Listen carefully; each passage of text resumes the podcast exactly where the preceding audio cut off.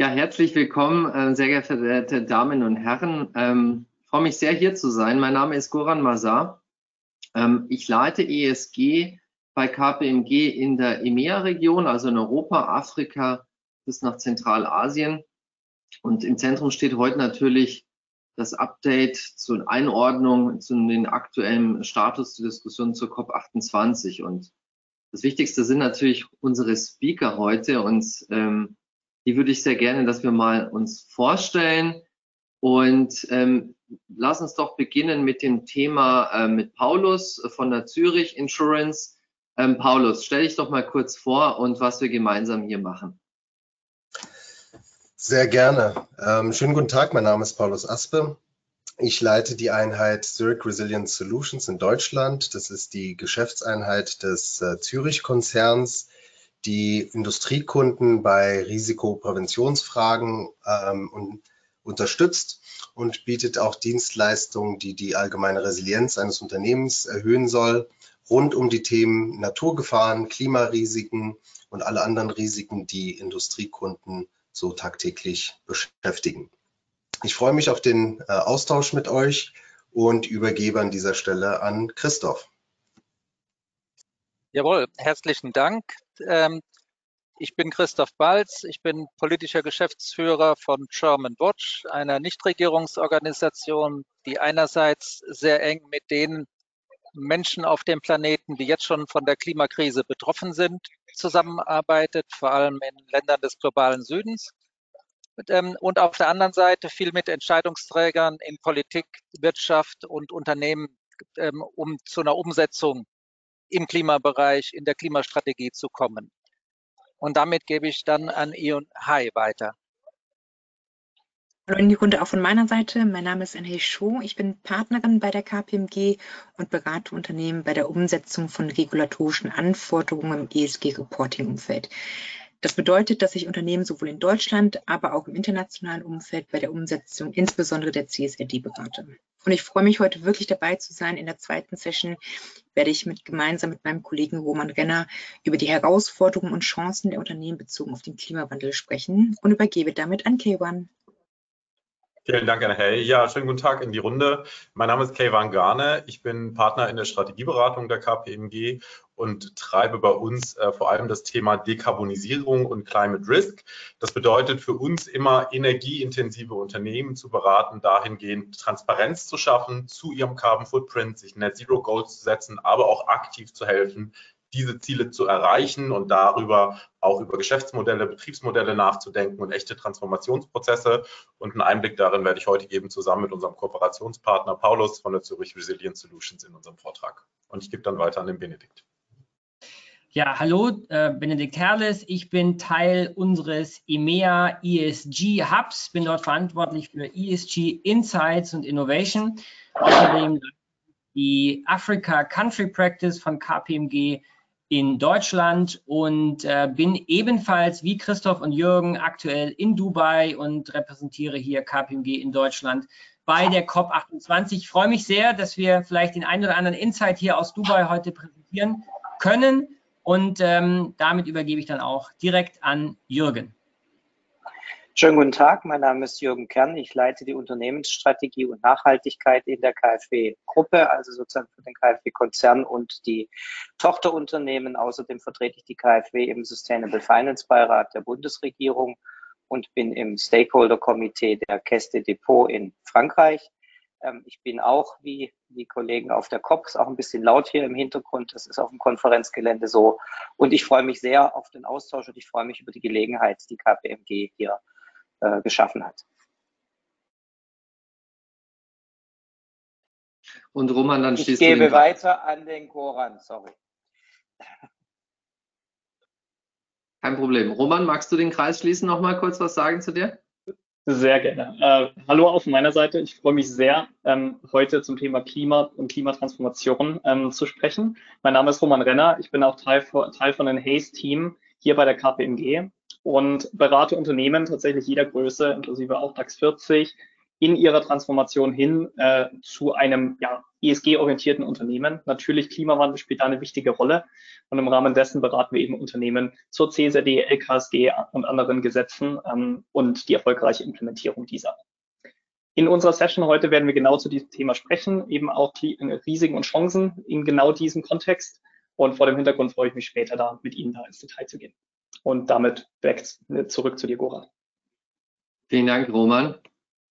Dann lassen uns in Medias Res gehen und ähm, einen Blick auf die Agenda werfen. Ähm, wir beginnen natürlich, weil es uns brennend alle interessiert, was passiert auf der COP28 mit einem Impulsvortrag und einem, einem, einem Fire, Fireside-Chat ähm, mit ähm, Benedikt Herles, mit Jürgen Kern und Christoph Baes.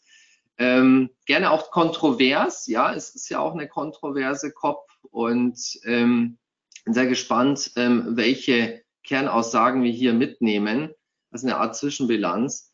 Ähm, würden dann reingehen in das Thema Klima und Unternehmen, also insbesondere jetzt auch die Schnittstelle mit den Verpflichtungen ähm, zum ähm, Reporting über Klimarisiken und Klimafragestellungen zur CSRD, um dann in das ähm, nochmal eine Tiefe runterzugehen, nämlich zum Thema Assessment, insbesondere im, ähm, im Bereich Klimarisiken zusammen mit Kelvan Garne und Paulus Aspe dann der Dialog, ähm, wie Unternehmen sich sauber vorbereiten können auf das, was auf sie zukommt und ähm, wie sie sich schützen können, wie aber auch Chancen daraus entstehen.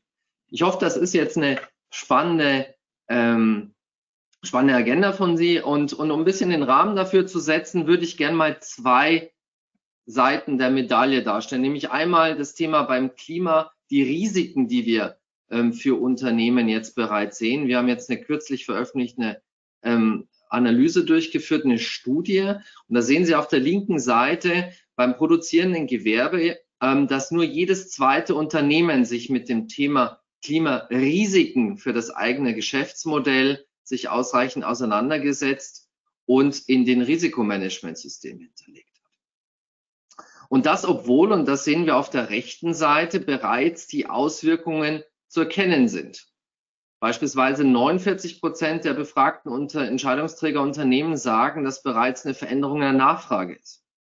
Lass uns das mal ein bisschen plastischer an einem Sektor rausgreifen, Automotive, in dem ich viel ähm, beratend tätig bin im Endeffekt über die letzten Jahre hat sich das Kaufverhalten schon verändert, dass weniger eigene Autos gekauft werden, sondern Mobilität wird gekauft und nicht mehr Besitz.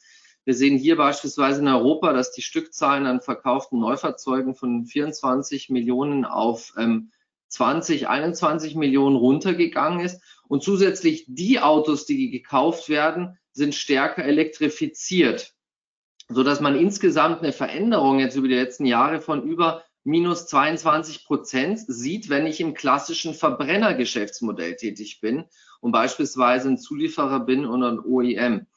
Und zusätzlich, was wir jetzt feststellen, ist auch neuer Wettbewerb da ist. Von den fünf größten Elektrowagenherstellern sind drei mittlerweile aus China. Das heißt, ist bereits jetzt können wir im Endeffekt bei vielen Sektoren eine Nachfrageveränderung schon sehen und eine Änderung der Topline.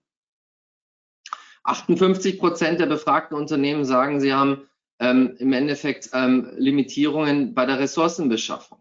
Natürlich das ähm, ein Sektor, der hier sehr ins Auge sticht, ist das ganze Thema ähm, Landwirtschaft, Fischerei, ja, ähm, wo im Endeffekt jetzt viele der Produkte bis hin dann auch zum Hopfen beispielsweise, wo der Klimawandel einen großen Auswirkungen auch auf die Bierproduktion hat, und ähm, das natürlich gerade im südlichen Bayern auch ein starkes ähm, Signal auch an die Landwirte dort ist. Ähm, 35 Prozent Infrastruktur. Ich würde gern da mal das, äh, den Augenmerk lenken auf die Infrastruktur beim Transport von Gütern über die Wasserschifffahrtswege. Wenn im Sommer, und das haben wir in letzter Zeit gesehen, in Deutschland und Europa im Endeffekt die Flüsse so austrocknen, dass man Schüttgut nicht mehr transportieren kann, dann hat es eine direkte Auswirkung beispielsweise auf ähm, die Chemieindustrie, auf die ähm, Life Science Industrie und ähm, auf die Produktionsprozesse und somit dann auch auf die Zusagen im Endeffekt ähm, für deren weiteren Kunden. Das heißt, der Klimawandel wirkt sich jetzt schon aus, die Klimarisiken für Unternehmen und darauf würden wir jetzt gerne in die nächsten ähm, nächste Stunde dann darauf eingehen. Wenn wir aufs nächste Slide gehen, es gibt aber auch positive Signale und darauf würde ich gerne auch das Gespräch heute lenken. Vielleicht können wir das auch, Benedikt, auch aufgreifen dann im, im, im nächsten Agendapunkt, nämlich die Chancen. 73 Prozent der befragten Unternehmen sagen, sie sehen ähm, neue Chancen, Produkte zu entwickeln und Dienstleistungen, die mit dem Klimarisiko und Klimawandel zu tun haben. Ähm, und das sehen Sie, sehr verehrte Damen und Herren, auf der rechten Seite. Das geht in eine Größenordnung in Europa von 200 ähm, Milliarden ähm, Euro. Ja, also durchaus eine signifikante Zahl, in der sich diese, äh, dieses Potenzial in den nächsten zehn Jahren entwickelt, mit Produkten beispielsweise ähm, zur Eindämmung von Überflutungen ähm, und anderen Umweltschäden. Das heißt, es gibt Investitionsbedarfe und Prozesse und darauf werden wir dann eingehen in Diskussionen ähm, dann mit, mit Paulus Aspe und, und Kay Van Garne, wie wir uns da schützen können, ähm, wie wir dort das Ganze im Reporting ein, Betten wird NH darauf ähm, zu sprechen können und, ähm, und dann ein rundes Bild dazu abzugeben, auch wie das Ganze finanziert werden kann. Da bin ich auch sehr interessiert auf die Sichtweise von der KfW an der Stelle, Herr Jürgen ähm, wo können Sie mehr erfahren äh, über diese aktuelle Studie? Wenn wir aufs nächste Slide gehen, Sie können jetzt ähm, Ihre entweder Ihre Handys zücken, sehr verehrte Damen und Herren, äh, über den QR-Code äh, die Studie sich runterladen oder äh, meine Kollegin wird es dann auch im Chat ähm, den, ähm, den Link auch zuschicken. Die Studie haben wir jetzt gerade veröffentlicht vor ein paar Wochen zusammen mit dem VDMA und bietet, eine, glaube ich, eine ganz gute Sichtweise über den aktuellen Stand ähm, der Industrie in Deutschland. So, so viel ein bisschen zur Einordnung. Und jetzt sind wir natürlich total gespannt, was sich bei der COP28 vor Ort tut. Ich übergebe an dich nach Dubai, Benedikt, und ja, wir sind gespannt über eure Impulse und euren Dialog. Ja, vielen Dank, Boran. Ich würde mal den Anfang machen, bevor ich dann an den Jürgen und an den äh, Christoph übergebe. Eine Woche COP liegt jetzt hinter uns. Also wir haben jetzt die Halbzeit schon auch hinter uns. Ähm, und man muss sagen, diese COP hat natürlich sehr viele Diskussionen hervorgerufen. Diskussionen über die Rolle der Öl- und Gasindustrie, über die Präsidentschaft, über Äußerungen und Kommentare der Präsidentschaft. Tatsächlich ist es in jedem Falle die größte COP aller Zeiten. Man hat ja äh, gestern nochmal nachgezählt, über 100 oder ungefähr 100.000 äh, Teilnehmende, ein absoluter Rekord. Ähm, das bedeutet, dass die Partizipation des Privatsektors, also von Unternehmen, ähm, sehr, sehr groß ist. Und ja, es sind auch 2400 Öl- und Gaslobbyisten auf der Veranstaltung. Aber äh, ist es natürlich auch nicht schlecht, dass die Wirtschaft da ist. Es ist völlig klar, hier wird, wird viel versprochen, hier werden viele Pledges unterschrieben und am Ende müssen sie auch umgesetzt werden. Und ähm, das liegt dann zum großen Teil eben an der Wirtschaft und an dem privaten Sektor. Insofern finde ich es gut, dass die Wirtschaft auch hier sehr stark vertreten ist. Ich möchte ähm, als erster der drei äh, Impulsgeber heute, die eine vielleicht etwas kontroverse Rolle einnehmen, bewusst und äh, würde sagen, dass diese COP tatsächlich äh, besser ist als ihr Ruf und dass wir das, was wir bisher gesehen haben auf der COP, tatsächlich mehr ist, als vielleicht der ein oder andere erwartet hat. Ja, das große Thema ist natürlich der Ausstieg aus den Fossilen. Äh, mehr als 100 Staaten fordern ihn, aber Saudi-Arabien, Russland und Irak sind dagegen und es ist fraglich, es ist wahrscheinlich unwahrscheinlich, dass wir hier einen großen Durchbruch sehen werden. Wenn wir dieses Thema aber mal ausklammern, dann glaube ich, dass wir schon sehr, äh, dass wir durchaus sehr interessante und auch sehr positive Announcements gesehen haben und das natürlich allen, äh, allen voran beim Thema Ausbau der erneuerbaren Energien. Mehr als 120 Länder haben sich mittlerweile verpflichtet, erneuerbare Energien in den nächsten sieben Jahren zu verdreifachen, Energieeffizienz zu verdoppeln. Ich bin sehr zuversichtlich, dass wir hier eine entsprechend harte Ankündigung auch im Abschlusskommuniqué sehen werden. Ähm, dann 20 Länder wollen Kernenergiekapazitäten verdreifachen. Das ist natürlich in einem deutschen Webcast jetzt auch ein kontroverses Thema. Ähm, es ist weniger kontrovers international ähm, und wird hier durchaus auch als Teil der Erneuerbaren ähm, gesehen, zumindest in den Gesprächen, die ich geführt habe. Dann ganz spannende Ankündigungen im Bereich Finanzierung von Klimaschutz und Klimaanpassung. Gleich zu Beginn der Konferenz ja das Announcement der Vereinigten Arabischen Emirate, 30 Milliarden in einen investieren, ähm, der entsprechend 250 Milliarden an privatem Kapital nach sich ziehen soll. Das ist in Zusammenarbeit mit privaten Asset Managern, Brookfield, TPG und BlackRock.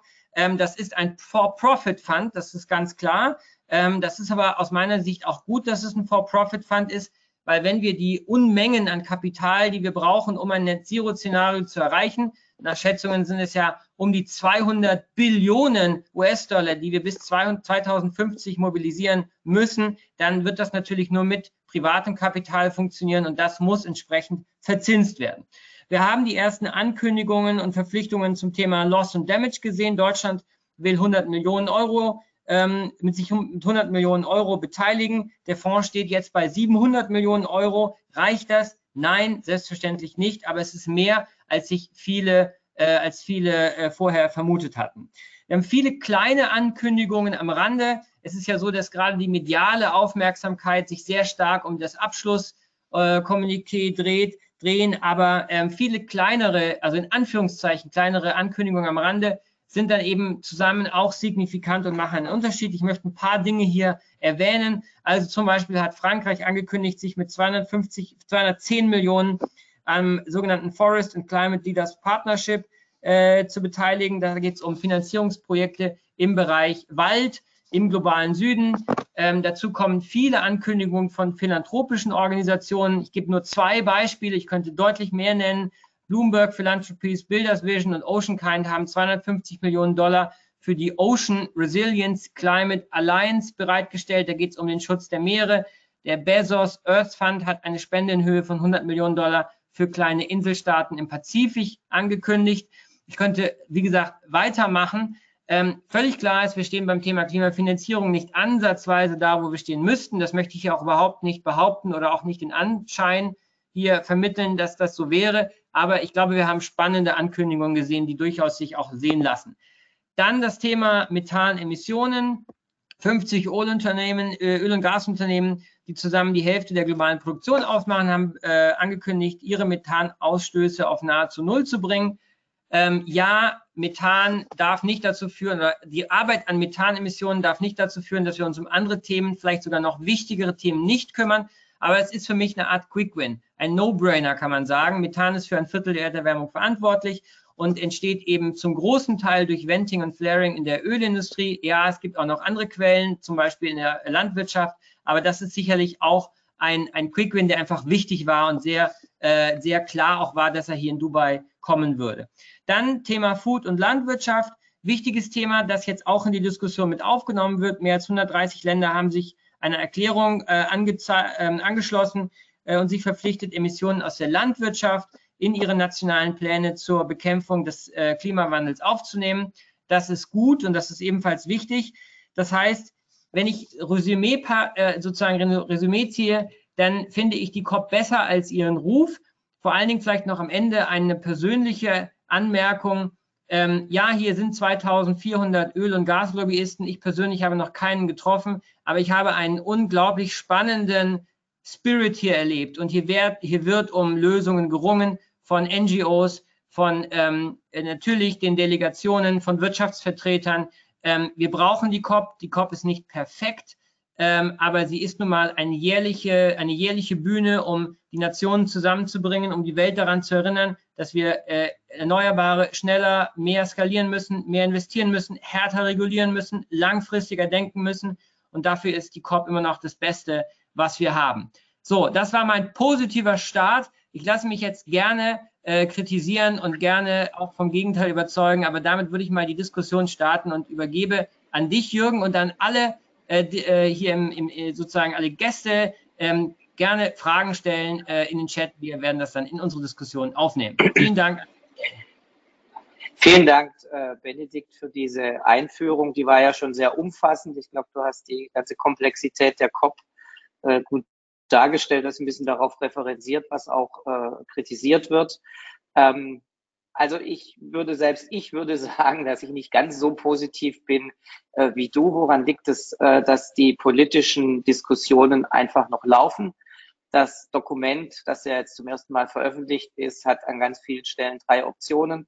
Äh, man macht das, was man tun sollte, was auch die wissenschaftlichen Szenarien darlegen. Man macht ein bisschen was oder man macht gar nichts. Deswegen würde ich hier noch nicht äh, mich positiv äh, äußern wollen zu den Ergebnissen. Aber ich sehe genauso wie du äh, viele positive äh, Elemente. Ähm, ich weiß, dass in den deutschen Medien die Größe der COP und die Größe der Delegationen diskutiert wurde. Da kann man auch ein bisschen Nuancen irgendwie machen, aber es liegt einfach daran, dass wir auf einmal, vielleicht schon seit fünf oder sieben COPs, Christoph weiß das im Zweifel viel besser, ähm, eine Situation haben, dass hier nicht nur äh, Regierungsvertreter miteinander verhandeln, sondern dass es auch diesen Charakter einer Businessmesse hat, und zwar einer Businessmesse für technologische Lösungen für grüne Transformation. Und das finde ich zuerst mal ähm, begrüßenswert. Ähm, und dieses dass ja auf einmal ganz unterschiedliche äh, Gruppen zusammenkommen. Das würde ich gern verdeutlichen. Ich habe heute einen äh, Vertreter, einen, CEO, einen ehemaligen CEO von einem großen deutschen Logistikunternehmen auf einem Panel getroffen. Und der war zum ersten Mal auf dieser COP und er hat gesagt, jetzt bin ich auch noch in diesen Verhandlungsbereich gegangen und habe da ein bisschen zugehört, was die da tun und hat gesagt, das ist ja Wahnsinn, wie das hier abläuft und wie komplex das ist. Das heißt, aus meiner Sicht Welten, die in der Vergangenheit nichts miteinander zu tun hatten, kommen zusammen. Und das hat dann natürlich auch solche Aspekte, wie du sagtest, da sind jetzt auch Lobbyisten dabei, ähm, wahrscheinlich noch mehr als äh, die, die man gezählt hat. Und die sind aber sonst auch da. Ähm, aber dieser Aspekt der Transparenz, das finde ich erstmal gut. Ähm, und insofern einen, einen, einen, sozusagen gut, dass das stattfindet. Politisch hast du, glaube ich, schon das meiste gesagt. Was mir persönlich sehr gut, äh, sehr positiv in Erinnerung blieb, ist, dass Deutschland sehr früh, so eigentlich zur Eröffnung der COP, äh, in diesen Loss and Damage Fund ähm, eingezahlt hat. Warum ist dieser eigentlich technisch klingende Fonds eigentlich so wichtig? Weil da aus meiner Sicht diese Trennung zwischen globalem Norden und globalem Süden ein bisschen äh, aufgehoben hat, weil nämlich Deutschland und die Vereinigten Arabischen Emirate gemeinsam da rein äh, gezahlt haben. Wir haben eine sehr polarisierte geopolitische Situation. Nichtsdestotrotz hat man hier gezeigt, dass der globale Norden und der globale Süden äh, zusammen agieren kann. Das war, fand ich ein gutes Zeichen. Ob das dann am Ende trägt, muss man sehen, aber ich fand das ähm, politisch wichtig. Es wurde auch Geld mobilisiert, indem die Vereinigten Arabischen Emirate ähm, in einen Renewable Energies Fund gleich mal 30 Milliarden eingezahlt haben. Das ist sehr kommerziell ausgerichtet. Ähm, aber wenn das in Renewable Energies fließt, ist das ja auch, wenn es kommerziell ist, erstmal eine sehr gute Sache für den ähm, Klimaschutz. Ich finde auch wichtig, äh, den Zuhörern in Deutschland zu vermitteln, hier sind ganz viele äh, deutsche Unternehmen, äh, die sich selbst als äh, Löser von Techno oder Anbieter von technologischen Lösungen zum Klimaschutz präsentieren. Ähm, und das muss man auch berücksichtigen. Es geht ja nicht darum, dass dieses Abkommen nur Einschränkungen formulieren wird, sondern es liegen auch große Chancen darin. Ich bin schon der Ansicht, man muss das ambitioniert äh, politisch steuern und ich hoffe auch, dass wirklich ambitionierte Lösungen rauskommen. Ähm, aber es hat, es liegen auch ganz viele Chancen drin. Und mir wäre so ein bisschen der Appell nach Deutschland wichtig, äh, gerade die angelsächsischen Unternehmen, die sehen die Chancen viel mehr und wir diskutieren so ein bisschen über die Risiken. Und äh, ich hoffe, dass wir im Gespräch so ein bisschen diesen Spirit äh, transportieren können, wo ganz viele da sind und sagen, lasst uns anpacken. Das sind die Unternehmen, äh, die das machen. Das sind aber auch Banken, ähm, auch Banken, wo man vor zehn Jahren nicht gedacht hätte, dass sie sich im Klimaschutz äh, beschäftigen, haben das Thema aufgegriffen. Die machen das natürlich, weil sie als ökonomisches Unternehmen äh, Gewinne erwirtschaften müssen. Aber sie tun das ja im Sinne, den Klimaschutz voranzubringen. Also ich glaube persönlich, dass da wirklich eine sehr große Chance daran liegt. Wir sind an nicht nur klimatisch an einem Tipping Point, wir sind auch ähm, in dieser Klimakonferenz an einem Tipping Point. Wir müssen das noch irgendwie über diesen Berg äh, schieben, äh, dass es funktioniert. Ich kann momentan wirklich nicht sagen, ob das gelingen wird, aber ich sehe durchaus auch positive äh, Signale in der Hinsicht. Vielen ähm, Dank, Jürgen. Und jetzt haben wir einen Veteran im Call. Ähm, es gibt genau drei Menschen, habe ich zumindest gelesen, äh, die einen deutschen Pass besitzen und auf allen COPs seit COP 1 in Berlin dabei waren. Und einer davon ist Christoph Balz und äh, der wird uns jetzt seine Perspektive auf die bisherigen Geschehnisse auf der UN-Klimakonferenz berichten. Christoph, the stage is yours. Ja, herzlichen Dank. Ähm, und äh, das ist eine sehr spannende COP. Ähm, das ist erstmal durch den geopolitischen Rahmen mitbedingt. Ähm, wenn ich erstmal die, ähm, die Energiefrage, die dort im Hintergrund steht, einfach nochmal kurz skizziere, weil die hier sich so kulminiert, ähm, dass die Öl- und Gasländer und Unternehmen in den letzten zwei Jahren so viel verdient haben wie noch nie und viele davon jetzt auch in neue Lagerstätten davon nochmal investieren wollen dabei. Und dass auf der anderen Seite erneuerbare Energien und Energieeffizienz so wettbewerbsfähig geworden sind, Elektromobilität und Wärmepumpen, auch Batterien und exponentiell zumindest in den G20-Ländern ähm, das Wachstum davon Fahrt aufgenommen hat, ähm, dass damit, wenn das exponentielle Wachstum davon so weitergeht, 1,5 Grad eventuell noch in Reichweite sein könnte. Ähm, das ist auf eine Frage aus dem Chat auch versucht schon ein bisschen mitzubeantworten. Ähm, äh, und diese Fragestellung, dass diese zwei Züge im Moment hier so aufeinanderprallen, das ist die zentrale Frage, um die es jetzt bei der COP geht. Schafft man diese Dynamik für erneuerbare Energien und Energieeffizienz weiter zu steigern? Solche Ziele liegen eben auf dem Tisch. Freiwillige Selbstverpflichtungen hat es schon gegeben, hat äh, Benedikt ja eben angesprochen gehabt. Ähm, aber das soll eben in verbindliche halbverbindliche Ziele, wenn ich das mal so nennen mag, also völkerrechtlich verbindlich, aber eben das ist da nicht mit irgendwelchen Sanktionsmechanismen versehen, aber als ein Beschluss der COP, der sehr viel Investitionssicherheit mitgeben würde, wo man die Verdreifachung der Kapazität, die es heute von erneuerbaren Energien gibt, bis 2030 mit hoffentlich beschließen wird am Ende und eine Verdoppelung des Tempos bei der Energieeffizienz bis 2030. Ähm, die große offene Frage ist dann, also bei den beiden Fragen ist ziemlich viel Dynamik da und ich bin relativ optimistisch, dass die mit verabschiedet werden. Die große offene Frage ist dann, beim Klima hilft das ja nur was, wenn gleichzeitig die Nutzung von fossilen Energien auch runtergefahren wird und damit weniger Emissionen frei werden. Damit 1,5 Grad die große Gefahrengeschwelle in Reichweite bleibt, müssten die Emissionen um 43 bis 48 Prozent sinken bis 2030 ähm, global. Ähm, und wenn das 2-Grad-Limit in Reichweite bleiben soll, dann müsste sie ungefähr um 30 Prozent sinken.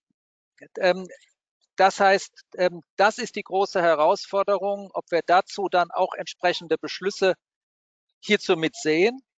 Da ist das, dass das in einem Ölland stattfindet, einem der wichtigsten Ölländer der Welt, natürlich ein Rieseninteressenskonflikt für dieses Land, ähm, die gleichzeitig auch noch zu den Ländern gehören, die in anderen Ländern neue Ölquellen, die zu diesen beiden Zielen überhaupt nicht mehr passen, aufschließen wollen.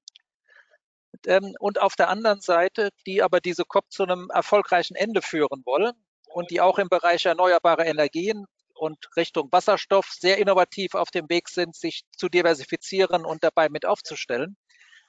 Ähm, das heißt, was für ein Ergebnis hier am Schluss rauskommt, wird in meinen Augen maßgeblich davon abhängen, ob die Staaten, die mehr als 100 besonders verletzlichen Staaten, um deren wirkliche Existenz hierbei gerungen wird, wenn wir von 1,5 und 2 Grad reden, ob die sich ähm, massiv jetzt in den nächsten Tagen zu Wort melden und sagen, wir brauchen das, weil dann wird es für die COP-Präsidentschaft sehr schwer zu sagen, nein, das machen wir nicht und dann selber als der Buhmann dazustehen, der das verhindert hat mit seinem Interessenskonflikt.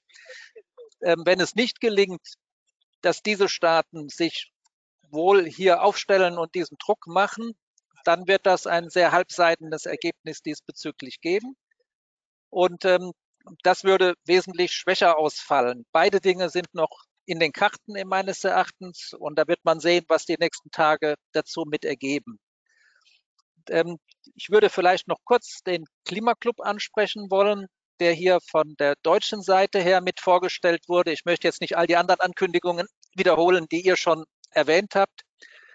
Ähm, der ja der Versuch ist gerade für die Schwerindustrie ähm, international einen Rahmen zu schaffen, wo die Wettbewerbsprobleme, die dort bei der Transformation bestehen, ähm, zu ähm, anzugehen, gemeinsam, kooperativ anzugehen.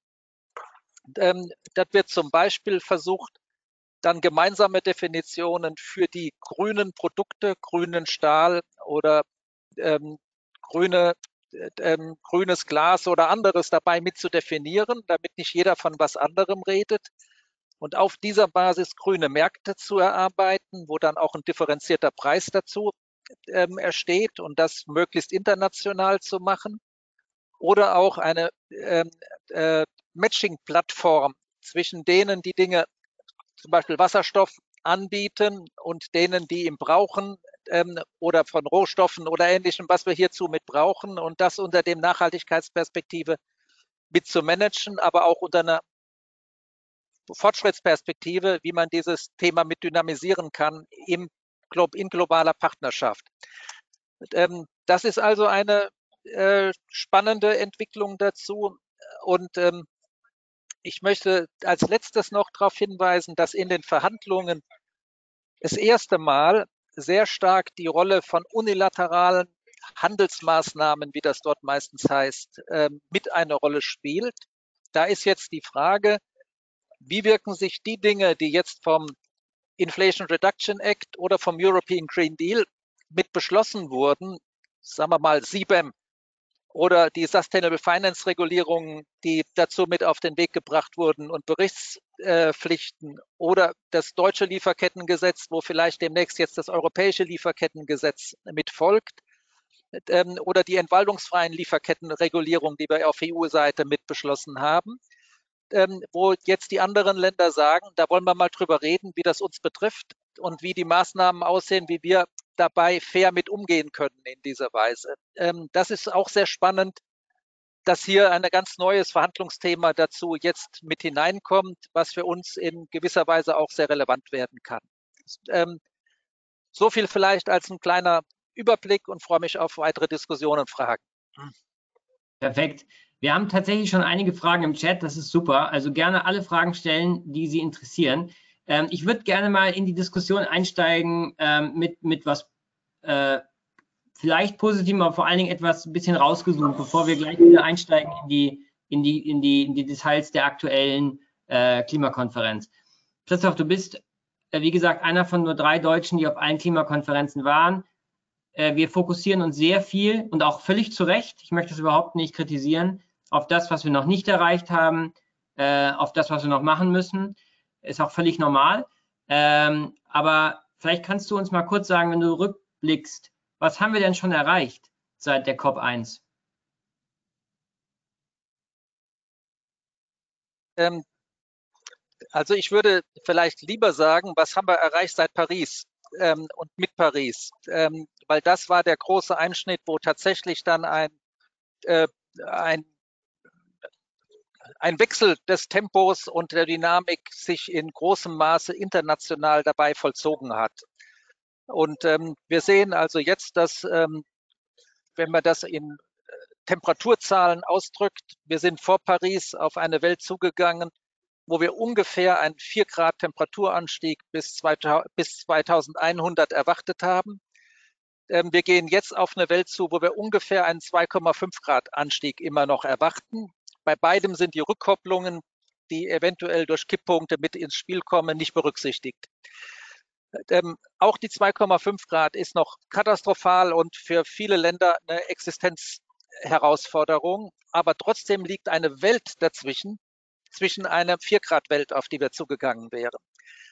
Und wenn man das ähm, positiv ausdrückt von der, ähm, von der Dynamik, die wir in vielen Technologien, aber eben auch im der Bevölkerung in vielen Ländern gesehen haben, wenn wir sehen, wie viele Menschen ähm, dieses, was damals ein Randthema war, als das Thema mit der ersten COP begonnen hat, wo die meisten gar nicht gewusst haben, von was man spricht, wenn man von Klimawandel spricht, was als reines Umweltthema, wenn überhaupt, verstanden wurde, aber nicht als Entwicklungsthema, als Sicherheitsthema, als ökonomisches Thema, als Gesundheitsthema.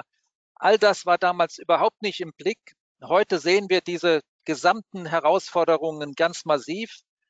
Und wenn man äh, gestern hat, äh, nein, morgen wird Deutschland die Klimaaußenpolitikstrategie beschließen. Ähm, oder es ist heute beschlossen worden. Ähm, ich glaube, heute wird es beschlossen. Ähm, wenn man dort sieht, wie diese Fragestellungen dort jetzt zusammengedacht werden und übrigens von der gesamten Regierung und nicht nur von der, vom Außenministerium, äh, wo das als die Zielvorgabe genommen wird, dann sehen wir, was für eine umfassende Herausforderung und Chance da drinnen liegt, uns jetzt darauf einzustellen. Und diese Dynamik, die sehen wir in ganz vielen Ländern. Noch im, vor zwei, drei Jahren wurde in Deutschland das oft, ich sage mal, ein bisschen provinziell diskutiert, als wären wir vorne und die anderen würden uns kaum noch sehen. So hieß es vor zwei Jahren oder drei Jahren auf einer BDI-Konferenz. Ähm, inzwischen hat sich das Bild total gedreht und jeder sieht, das ist ein Wettbewerbs, Wettbewerb mit China, mit den USA, mit ähm, jetzt auch Indien massiv dabei am Einsteigen. Ähm, äh, ganz viele Staaten dabei und auch die Gerechtigkeitsfragen dabei haben sich rumgedreht. Bisher haben die, bis vor wenigen Jahren, haben die ärmsten Länder gesagt, die Industrieländer müssen vorangehen und ähm, wir müssen doch mehr Zeit haben. Jetzt ist die Hauptforderung, wir wollen mitkommen, gibt uns die Möglichkeit, dass wir auch dabei sein können. Ähm, das heißt, diese Dynamik ist sich wirklich ganz stark am Drehen. Ähm, und äh, wir haben Riesenfortschritte gemacht. Wir sind immer noch zu langsam. Ja, vielleicht zu dem, was du gerade gesagt hast, Christoph. Ähm, die Dynamik ist extrem beeindruckend. Letztes Jahr, 2022, standen die Energy Transition Investitionen bei 1,1 Billionen US-Dollar. Das sagt zumindest die neueste Bloomberg NEF-Studie. Ähm, und was aber echt erstaunlich ist, also nicht überraschend, aber dann eben doch sehr beeindruckend, wenn man es dann mal sieht, ist, dass fast die Hälfte davon in China investiert wurde. Also ähm, die, die China ist hier einfach so weit vorne, was die Investitionstätigkeit angeht. Das ist schon, ähm, das ist natürlich einerseits gut, weil China ist der größte Emittent. Allerdings ist natürlich auch aus einer europäischen Perspektive äh, zeigt es, wie groß da äh, noch der Bedarf ist, ähm, mehr zu investieren. Ähm, Jürgen, vielleicht mal an dich die Frage. Und das ist sicherlich eine Frage, die total naheliegend ist, auch gerade für unsere Zuhörer und Zuhörerinnen was bedeutet dann alles das, was wir hier diskutieren, was hier in Dubai passiert, eigentlich für die deutsche Wirtschaft, für deutsche Mittelständler, für deutsche Entscheidungsträger? Ja, das ist eine sehr wichtige Frage. Also ich, ich teile absolut, was der äh, Christoph Bahls gesagt hat, dass wir in der Vergangenheit gedacht haben, wir sind vorne und die anderen müssen sozusagen uns äh, schauen, wo wir stehen. Also wir müssen uns als Deutschland schon anstrengen äh, dass wir technologisch wettbewerbsfähig sind. Wir sollten aber auch nicht den Kopf in den Sand stecken. Ähm, und das bedeutet erstmal für die deutsche Wirtschaft sehr viele Investitionsmöglichkeiten, je nach Größe des Unternehmens vielleicht in Ländern, wo sie bis jetzt nicht investiert haben. Weil erstens die Länder weiter fortgeschritten sind, zweitens die Länder irgendwie ambitionierter sind in ihrer Entwicklung und glücklicherweise diese Entwicklung auch im, im Bereich auf grüne Transformation ähm, ausrichten. Das heißt, äh, es wird einfach sehr viel investiert werden müssen. Ich glaube, die Projekte und die Risiken sind, sind häufig so, dass das nicht der Privatsektor allein stemmen wird. Gleichzeitig ist die Herausforderung so groß, dass es der öffentliche Sektor, also diese klassischen Entwicklungsbanken wie die KfW, sind, ähm, allein finanzieren können. Das heißt, das große Thema wird sein, Privatsektorkapital äh, zu mobilisieren. Und wir in der KfW überlegen uns sehr stark, wie wir das machen können. Wir haben verschiedene Vehikel, ähm, wo wir das machen. Das sind zum Teil strukturierte Fonds, wie der Eco-Business Fund, der gerade in, in Entwicklungs- und Schwellenländern äh, zum Einsatz kommt, oder auch ähm, diese äh, JETP-Programme, Just äh, Energy äh, Transition Partnership heißt das. Äh, das sind gerade solche Plattformen, wo man explizit auch den Privatsektor einlädt, ähm, zu investieren und die Risiken halt nicht allein äh, beim Privatsektor sind, weil es, glaube ich, ein unbekanntes Terrain ist. Ähm, und ich glaube, dieses unbekannte Terrain gilt es äh, zu erschließen, um als Deutschland wettbewerbsfähig zu sein. Ähm, und ich wünsche mir persönlich, muss man auch erschließen, weil es darum geht, das sind halt nun mal Programme, die nur die grüne Transformation äh, fördern. Ähm, und äh, die müssen wir ja voranbringen. Insofern ist es eine große Herausforderung und eine große Chance. Und der Schlüssel ist darin in der äh, sozusagen Mischung von staatlichen und privaten Akteuren. Und da haben wir ein paar Sachen begonnen, die auch gut sind, die auch zur Verfügung stehen. Wir werden da weiterhin noch mehr ausbauen und ich sitze hier im IDFC-Büro. Das ist ein Club von Entwicklungsbanken ähm, weltweit und die anderen Entwicklungsbanken haben genau das Gleiche vor. Ähm, und insofern glaube ich, spielt das eine große Rolle oder eine große Rolle und eine große Chance. Super, danke, danke Jürgen. Äh, wir haben noch acht Minuten und äh, wir haben einige Fragen im Chat und die würde ich gerne mal anfangen zu adressieren. Die erste ist sehr einfach, die kann ich übernehmen. Wie viel hat Deutschland in den Loss and Damage Fund eingezahlt? Ich glaube 100 Millionen, äh, UAE waren äh, auch 100 Millionen, sodass sie dann 200 Millionen an, sozusagen, das, damit, damit begann ja die Konferenz fast, äh, diese 200, dieses 200 Millionen Announcement von Vereinigte Arabische Emirate und Deutschland zusammen. So, Nächste Frage, sehr spannende Frage. Äh, vielleicht an Sie, an dich, Christoph. Welche Incentives für die Ölstaaten wären denkbar, um sie vom Erschließen von Öl- und Gasfeldern abzuhalten? Mhm. Also ich sage erstmal, was nicht denkbar ist, ist Länder dafür zu bezahlen, dass sie nicht in Öl und Gas investieren, also in Kompensation dafür zu zahlen. Da ist völkerrechtlich die Situation ganz klar. Wer andere schädigt, muss erstens diese Schädigung einstellen und zweitens eigentlich dafür auch kompensieren für die Schäden, die darauf mit passieren. Aber es ist rechtlich, völkerrechtlich undenkbar, dass man jemand dafür kompensiert, dass er die Schädigung einstellt.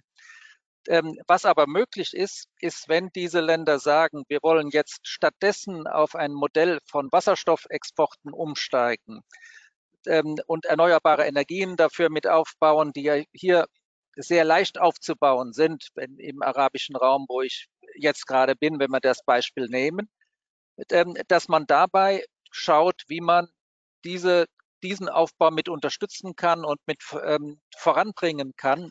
Die, diese Alternativen mit voranzubringen, das ist durchaus denkbar.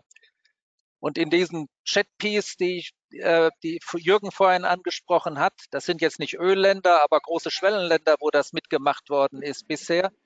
Da wird genau das gemacht. Die steigen dann aus Kohle aus ähm, und da werden dann Alternativen, wo man neue Wertschöpfungsketten von ihnen mit aufbauen kann, aktiv mit unterstützt in diese Richtung, um eine Zukunftsperspektive, die auch ein Wohlstandsmodell dahinter hat, ähm, dabei mitzufinanzieren. Darf ich das noch ergänzen, Benedikt, wenn es nicht zu lang wird? Also ich teile das absolut, was äh, Christoph gesagt hat. Ich würde noch ein bisschen abschichten. Es sind ja nicht die Ölstaaten, die investieren, sondern muss man schauen, das sind ja in der Regel Firmen und es sind Banken, die das finanzieren. Also es gibt natürlich äh, Staaten, wo das ein staatliches Ölunternehmen ist, die so viel Geld haben, dass sie da investieren können. Aber es gibt auch viele Ölexplorationen, die von äh, europäischen oder weltweiten Unternehmen getätigt wird. Und es gibt Banken, die da angefragt werden, äh, das zu finanzieren. Und wir kritisieren ja in, in Europa, oder wir, wir kritisieren vielleicht nicht, aber wir, wir äh, sind manchmal ein bisschen skeptisch angesichts der hohen Regulierungsdichte, die wir haben.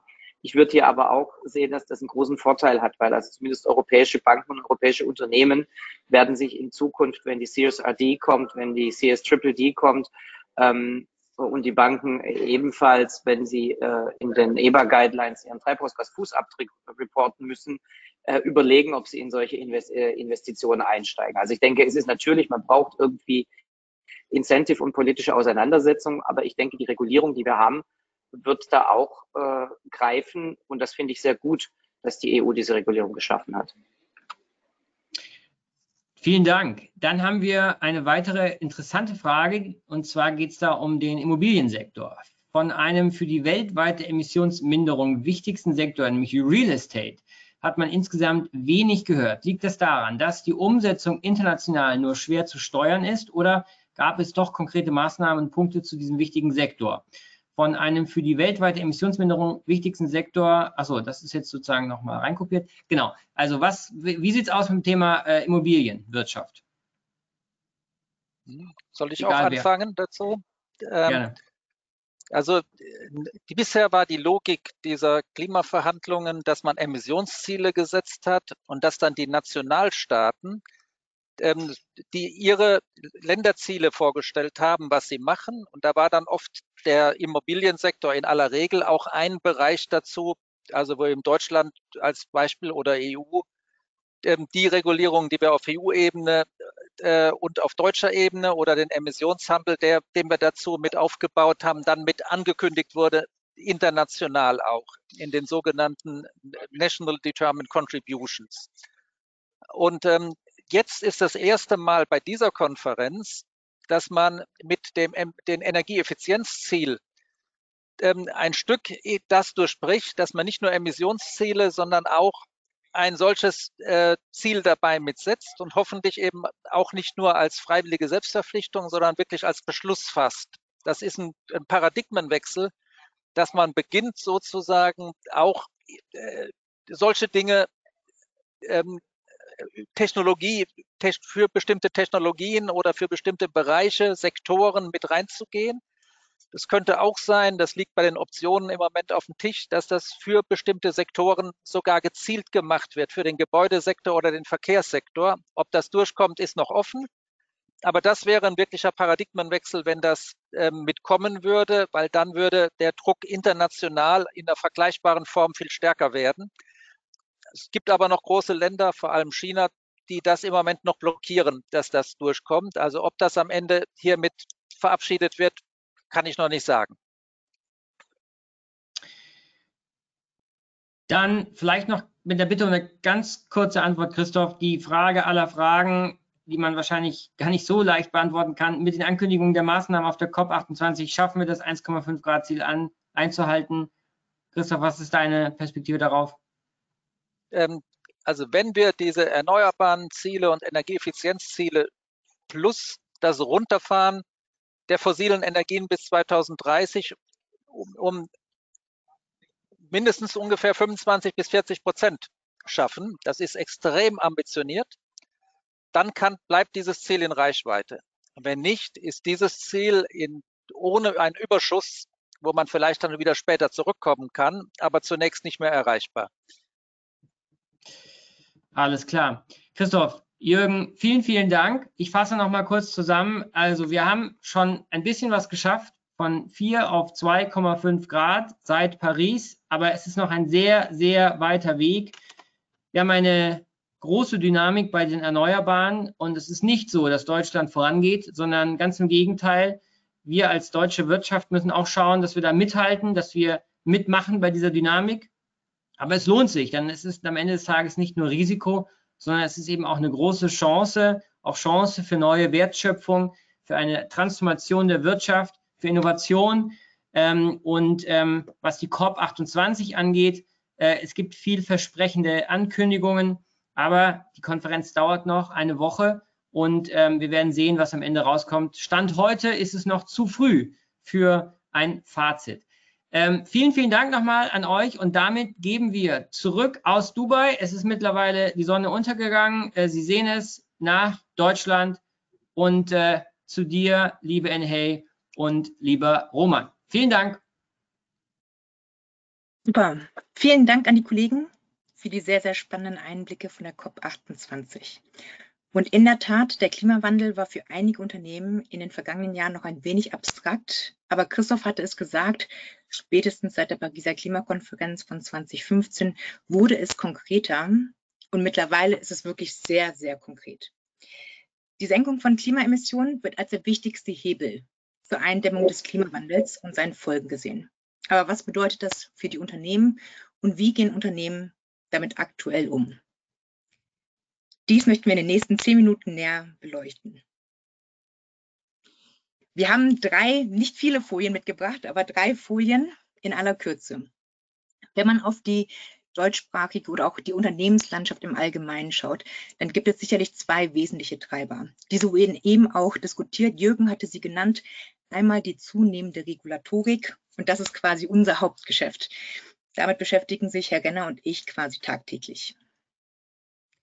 Das Thema Klimaschutz steht hier sicherlich im Fokus. Die regulatorischen Anforderungen nehmen zu. Sie werden ganzheitlicher und stellen hohe Anforderungen an die Unternehmen hinsichtlich Transparenz, was die Datenerhebung, die Datenverfügbarkeit angeht oder aber auch ganz konkrete Aktionspläne. Und auf der linken Seite sehen Sie auf der Folie, haben wir beispielhaft regulatorische Anforderungen auch aufgelistet. Sicherlich federführend die CSRD, aber auch CBAM, CSDDD, also das Lieferketten-Sorgfaltspflichtengesetz auf der europäischen Ebene. Ich glaube, Christoph hatte es vorhin genannt. Oder auch die Battery Regulation. Compliance ist sicherlich oftmals der Anstoß, der Treiber, ein wesentlicher Treiber, warum Unternehmen aktiv werden. Aber wenn wir auf das Thema Klimawandel und die Implikationen blicken, dann sprechen wir natürlich nicht mehr von einer rein compliance-getriebenen Diskussion. Ganz im Gegenteil, die Herausforderungen und Chancen des Klimawandels und, daraus, und die daraus entstehenden Folgeschäden, sich damit zu beschäftigen, ist sicherlich essentiell für die Unternehmen, um insbesondere auch den Werterhalt mittelfristig und langfristig zu sichern. Die Fragen, die Unternehmen sich tatsächlich aktuell stellen und die wir auch bei Mandanten diskutieren, sind beispielsweise, wie können Unternehmen sicherstellen, dass Produktionsstandorte in 10 bis 20 Jahren weiterhin intakt sind oder dass Lieferketten weiterhin funktionsfähig bleiben. Die Schäden aus den extremen Wetterereignissen haben gezeigt, dass sich Unternehmen einfach mit diesen Themen beschäftigen müssen, gezwungenermaßen, weil es ihre Geschäftsaktivitäten maßgeblich beeinflusst. Wir sehen also einen klaren Trend von dieser etwas compliance-getriebenen Diskussion. Natürlich wollen alle die regulatorischen Anforderungen erfüllen, hin zu Bestrebungen, den Werterhalt des Unternehmens mittelfristig und langfristig zu sichern. Viele Unternehmen sind schon aktiv, insbesondere natürlich die großen kapitalmarktorientierten Unternehmen. Es gibt insbesondere bei den multinationalen Unternehmen natürlich eine Vielzahl von Initiativen. Wir haben auf der nächsten Folie einen Auszug mitgebracht aus unterschiedlichen Studien und auf einige Punkte werde ich eingehen. Sie sehen es ganz links. Bertelsmann hat eine Studie rausgebracht. Ja, ich glaube, knapp über 700 Teilnehmer wurden befragt aus der Real- und der Finanzwirtschaft hinsichtlich der Ressourcenthematik. Also wie viel Ressourcen stehen Unternehmen bereit? Und Sie sehen es auf der linken Seite, über 60, 65 Prozent, knapp 65 Prozent haben gesagt, dass keine Ressourcen oder dass wenig Ressourcen verfügbar sind, einmal finanzielle, aber auch personelle Ressourcen. Was Lack of Competence, also was die Kompetenz angeht, da sieht es ein bisschen besser aus, aber nicht sonderlich viel. Knapp über 40 Prozent sagen, dass das ein hochrelevantes Thema für sie ist. Dann vielleicht noch, Goran hatte es ganz am Anfang gesagt, die KPMG-Studie mit ähm, dem VDMA aus dem August 2023. Wir haben, glaube ich, über 200 Entscheidungsträger aus der deutschen Wirtschaft gefragt und circa drei Viertel der Teilnehmenden haben geantwortet, dass mittelfristig, mittelfristig bedeutet in dem Zusammenhang in den nächsten drei bis fünf Jahren Veränderungen durch den Klimawandel, dass es dort Auswirkungen auf das Produktportfolio geben wird. Ich hatte es anfangs gesagt, ganz viele Unternehmen sind schon aktiv, haben die Transformation begonnen. Im Weiteren wird jetzt Roman äh, auf ganz konkrete Action Areas eingehen, insbesondere auch hinsichtlich der CSRD. Genau, sehr gerne, NH. Und auf der nächsten Folie haben wir einmal eine Übersicht mitgebracht, was wir jetzt auch so als Hauptthemenfelder jetzt auch bei unseren Mandanten speziell wahrnehmen, die sich mit dem Thema Klimatransformation ganz konkret beschäftigen. Das erste Thema, und das ist, glaube ich, essentiell für eine konkrete Weiterentwicklung des Themas und des Unternehmens in diese Richtung, ist das Thema Governance. Climate Change Mitigation Adaptation, also eben diese Anpassung an den Klimawandel und die Mitigation von irgendwelchen äh, Klimaeffekten, ist inzwischen eine Aufgabe, die eben nicht nur in den Nachhaltigkeitsabteilungen anzusiedeln ist, sondern ähm, die wirklich essentiellerweise auch in anderen, ja, nennen wir es mal Key Functions, ähm, also werttreibenden ähm, Unternehmensteilen einfach verankert werden muss. Wir haben hier ein paar Beispiele mitgebracht, eben Product Management, Finance natürlich für das Thema Ressourcen, wir hatten es auch gehört, ähm, Procurement Strategy, also das sind alles Funktionen, wo eben das Thema Nachhaltigkeit einfach auch eine Rolle spielen muss wo aber natürlich auch dieses Thema Lack of Competence, wir hatten es gerade gehört, natürlich auch ein wichtiger, ja, eine wichtige Herausforderung einfach darstellt. Hier muss man natürlich Wege finden, das Ganze trotzdem entsprechend zu verankern, ähm, sich da auch Strategien zu überlegen, wie das auch tatsächlich im Enablement funktionieren kann und wie dann insgesamt das Governance-Modell für das Thema Nachhaltigkeit und das Thema Klima im ganz Speziellen dann in jedem Unternehmen aussehen muss.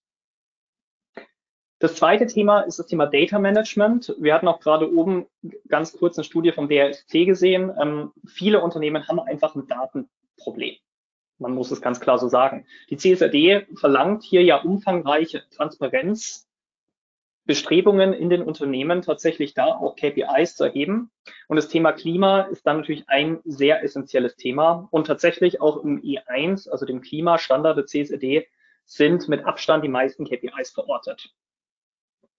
Hier tatsächlich auch eine Datensammlung hinzubekommen, die erstens auch auf Primärdaten beruht, also sich nicht nur auf reine Schätzungen beruht, sondern tatsächlich auch die konkreten Einkaufsentscheidungen beispielsweise berücksichtigt und hier auch hingeht zu einer konkreten Messung der CO2-Emissionen, ist natürlich perspektivisch eine sehr, sehr wichtige Sache. Einfach auch, um da sinnvolle Steuerungsprozesse und eben auch strategische Entscheidungen darauf basieren zu können ohne eine gute Datenbasis ist natürlich ein Management dieses Themas sehr schwer möglich. Das nächste Thema ist das Thema Target Setting. Ähm, 1,5 Grad war in aller Munde. Wir hatten jetzt auch einige Fragen dazu. Es ist natürlich auch das, das ähm, treibende Thema jetzt auch für das, für das Thema Zielsetzung. In der CSRD wird tatsächlich auch eine konkrete Aussage darüber zu treffen sein, inwiefern die einzelnen Ziele des Unternehmens 1,5 Grad kompatibel sind und da geht es auch um eine Aussage über alle Scopes hinweg. Also eins, zwei und natürlich kritischerweise drei, wo wir noch eine sehr große Herausforderung auch für viele Unternehmen sehen, auch hier zum Beispiel eine strategische Verankerung hinzubekommen und einfach dieses, ähm, die eigenen Strategien, das eigene Produktmanagement zum Beispiel so umzustellen, dass auch beispielsweise Downstream ähm, Scope 3 Emissionen wirklich auch 1,5 Grad kompatibel sind. Für die Zielerreichung werden Aktionen und Ressourcen verlangt. Ähm, auch die gilt es beispielsweise in der CSRD zu veröffentlichen. Und hier ist es aus unserer Sicht essentiell, dass man sich, sobald man diese Ziele einmal definiert hat, sich auch konkret überlegt, okay, und wie komme ich in den nächsten Jahren dahin? Welche Entscheidungen muss ich hier treffen bezüglich der Governance, bezüglich eben der Verankerung von entsprechenden Maßnahmen und welche auch finanzielle, aber auch natürlich ähm, einfach Ressourcen intern brauche ich für die Umsetzung. Und hier sehen wir natürlich auch eine Riesenchance. Wir hatten es auch schon mal erwähnt heute im, äh, in den Gesprächen. Man hat jetzt tatsächlich, und dieses, dieses Fenster wird immer kleiner, noch die Möglichkeit, tatsächlich Chancen zu realisieren und hier auch als einer der ersten sozusagen hier ähm, Wert zu schaffen und tatsächlich auch gestärkt aus dieser ganzen Klimatransformation rauszugehen. Aber auch hier die klare Botschaft, dieses Fenster wird immer kleiner. Also es gibt jetzt immer mehr, wir hatten es jetzt auch gehört, in China die Bestrebungen, da an diesem Thema weiterzuarbeiten und das Ganze auch äh, zu verankern. Wenn es hier tatsächlich nicht relativ schnell auch konkrete Aktionspläne auch von unseren Unternehmen in Deutschland letztendlich gibt, sind wir natürlich hier auch immer mehr einfach Late Mover und haben dann eine Disadvantage in diesem Kontext. Das letzte Thema, und wir werden gleich auch noch im nächsten Vortrag dazu mehr hören, ist aus unserer Sicht das Thema Auswirkungs-, Risiko- und Chancenmanagement. Die CSRD nennt es ja IRO-Management, also Impacts, Risk and Opportunities. Und hier geht es um die Frage, welche Auswirkungen hat mein Unternehmen auf ESG-Themen wie beispielsweise Klimawandel, aber auch wo habe ich finanzielle Risiken und Chancen, die auch tatsächlich ähm, mit einem gewissen Face-In versehen, in den nächsten Jahren tatsächlich auch berichtet werden müssen. Das heißt, hier sehen wir auch das als sehr wichtiges Thema an, dass man sich hier wirklich sauber einmal diese ganzen Risiken und Chancen anschaut. Ähm, wir werden gleich noch zum Thema physische und transitorische Risiken entsprechend was hören, dass man hier einmal eine, sich eine Baseline schafft, sich wirklich überlegt, wo sind da die Themen, wo habe ich denn tatsächlich Geschäftsrisiken und dann auch das berücksichtigt in der Aktionsplanung, um dem Ganzen vorzugreifen und um Chancen dann natürlich zu realisieren, aber auch Risiken zu mitigieren und sein Geschäftsmodell entsprechend umzubauen.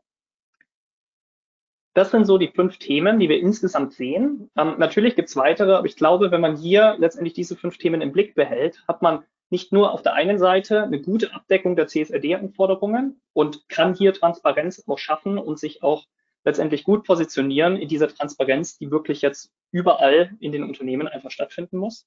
Aber man hat eben auch noch die Chance, mehr zu kreieren und tatsächlich auch eine strategische Vor ja, einen Vorteil äh, letztendlich aus diesen ganzen Punkten zu bekommen. Und ein ganz wichtiger Punkt tatsächlich, ja, die CSRD schafft ja so ein bisschen oder zwingt die Unternehmen, sich mit diesen Aktionsfeldern auseinanderzusetzen, ja, um daraus aufbauend dann natürlich auch in den Werterhalt, Wertsteigerung zu gehen. Ja, aber das ist so ein bisschen die Hausaufgaben, die gemacht werden müssen. Und manchmal ist es so, dass äh, Regulatorik da natürlich besonders hilft. Ja, also wobei ich dazu nicht sagen möchte, dass viele multinationale Unternehmen nicht quasi schon ähm, vor der CSRD ja, sich mit dem Thema Klimawandel und Anpassung an den Klimawandel durchaus auch intensiv beschäftigt haben. Wir haben ein, zwei Fragen, ja, die würde ich gerne nochmal adressieren. Die erste Frage ist, äh, in welcher dieser fünf Aktionsfelder sollte man starten, wenn man noch nicht angefangen hat. Ja, was ist am wichtigsten? Ähm, ich kann gerne mal anfangen und dann kannst du ja auch gerne ergänzen. Also was am wichtigsten ist, ist, glaube ich, gar nicht so einfach zu sagen. Ähm, aber Sie werden auch gleich nochmal im Vortrag von den Kollegen ähm, hören zu Klimarisiken und Chancen.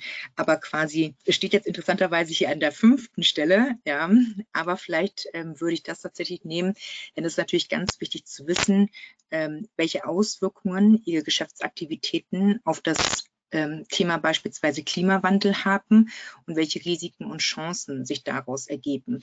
Und diese Transparenz ist, glaube ich, wichtig als Startpunkt, um dann davon ausgehend zu überlegen, okay, wo habe ich den Hebel? Ja, wo habe ich Auswirkungen, wo habe ich Risiken, was sind meine Chancen? Erstmal diese Transparenz zu schaffen, ist sicherlich ein wichtiger Punkt, um von dort dann weiter zu laufen. Ja. Wobei ich dazu nicht sagen möchte, dass die anderen Themen nicht weniger wichtig sind. Ja, vielleicht noch, wir haben noch ähm, Zeit für eine weitere Frage. Ja. Wie sollte man die Aktionen planen? Äh, was macht denn einen guten Aktionsplan aus? Juan, vielleicht magst du da einmal drauf antworten. Ja, sehr gerne. Also ich glaube, das Thema Aktionsplanung ähm, ist natürlich jetzt eines der zentralen Themen, die jetzt gerade eben auf der Agenda stehen ich glaube, wichtig im Hinterkopf zu behalten ist, ist, ist erstmal sind eben diese Rahmenbedingungen. Wir hatten es gerade von den Hay gehört, ähm, dieses Impact Chancen- und Risikomanagement ist natürlich ein, ist eine sehr wichtige Grundlage, um eben zu entscheiden, wo habe ich denn tatsächlich Themen? Wo muss ich tätig werden? Wo habe ich Risiken zu mitigieren? Wo habe ich vielleicht Chancen zu fördern? Wo habe ich aber tatsächlich auch Impacts, die ich entsprechend reduzieren muss? Also ich glaube, das natürlich im Hinterkopf zu behalten und diese Risikomanagement-Analyse tatsächlich auch als, als wahnsinnig starke Grundlage zu nehmen, ist hier ganz essentiell. Das zweite ist die Vollständigkeit. Ich glaube, in der Vergangenheit wurden sehr viele Unternehmen auch vermutlich teilweise zu Recht kritisiert, dass sie sich Ziele gesetzt haben, aber dann die Aktionen unzureichend waren, um diese Ziele zu erreichen. Also da natürlich auch auf jeden Fall die Anmerkung, dass es wichtig ist, diese Ziele tatsächlich wirklich einmal hinzuzeichnen, zu sagen, okay, was bedeutet das 1,5 Grad Ziel denn jetzt konkret für mich? Was muss ich denn erreichen in welchem Jahr, um tatsächlich dahin zu kommen? Und die Aktionen, die ich dann auch tatsächlich im Rahmen der CSRD beschreibe, müssen zu diesem Pfad passen. Und da natürlich auch diese Transparenz sich auch intern zu schaffen, ganz wichtig. Ähm, und dann auch frühzeitig in die Diskussion bezüglich Ressourcen zu gehen, ist hier, denke ich, ganz essentiell, denn es wird einfach tatsächlich Geld kosten. Wir hatten es jetzt auch gerade gehört, ähm, das Thema Funding wird auch eine zentrale Rolle spielen. Also da tatsächlich auch zu überlegen, okay, wie kann ich hier strategisch planen? Wie kann ich vielleicht auch tatsächlich Opportunities bereits realisieren, um eine Querfinanzierung aus diesen Chancen auch dann wieder zu bekommen für die weitere Umsetzung meines Plans. Also da diese intelligente Finanzmanagement ist sicherlich relevant und deswegen auch auf jeden Fall dass die, äh, die Finance-Kollegen mit an Bord holen, zusätzlich zu den anderen Key Functions, um da einfach den vollen Blick auf dieses Thema mit im, äh, mit in dem Ganzen zu haben. Ich glaube, so viel mal in den, in den wesentlichen Punkten. Super, vielen Dank, Roman. Gut, dann kommen wir zum Ende und ähm, vielleicht ein Hinweis, ein ganz wichtiger und auch elementarer Teil. Wir hatten es angedeutet, ist das Thema, welche Risiken und welche Chancen ergeben sich. Also die finanziellen Implikationen auch, dass man die einschätzen kann und auch berücksichtigen kann im zweiten Schritt. Und damit übergebe ich an die Kollegen Kewan Gane und Paulus Aspe. Herzlichen Dank.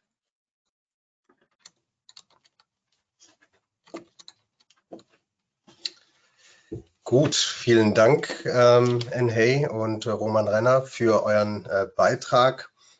Ich äh, freue mich jetzt auf, den, äh, auf unseren Beitrag gemeinsam mit dem Kollegen K1 Gane. Ähm, wir haben ja bisher über den äh, Klimaschutz gesprochen, um die Erderwärmung zu begrenzen.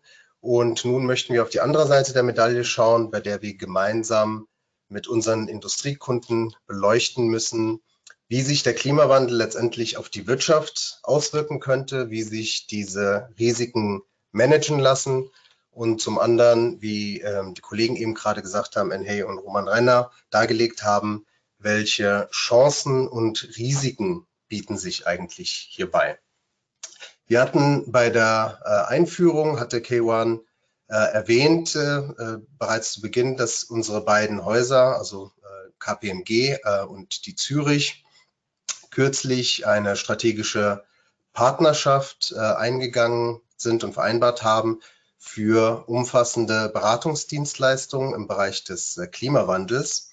Und unser gemeinsames Ziel ist es hierbei, die Unternehmen dabei zu unterstützen, ihre auf der einen Seite physischen und auf der anderen Seite operative Klimaresilienz zu stärken, finanzielle Auswirkungen entlang der gesamten Wertschöpfungskette, angefangen von den Zulieferern bis zum Endabnehmer abzuschätzen, sowie Strategien für den Umgang zu einer, äh, für den Übergang zu einer dekarbonisierten Wirtschaft zu entwickeln und die sich dabei mehrfach jetzt erwähnten Chancen zu nutzen. Bei unserem Beitrag möchten wir im Folgenden erläutern, was zunächst einmal Übergangsrisiken sind, was sind physische Risiken und warum die Bewertung dieser speziellen Risiken für Unternehmen immer wichtiger wird. Dies wird äh, K1 gerne am Beispiel der Automobilindustrie veranschaulichen. Und äh, zu guter Letzt würden wir dann nochmal kurz auf unsere gemeinsame Methodik eingehen und diese skizzieren, wie wir diese zunächst gemeinsam erreichen möchten. An dieser Stelle würde ich gerne an dich abgeben, K1, für die nächste Folie. Sehr gerne. Ja, schönen guten Tag auch nochmal in die Runde von meiner Seite, Kelvangane, KPMG.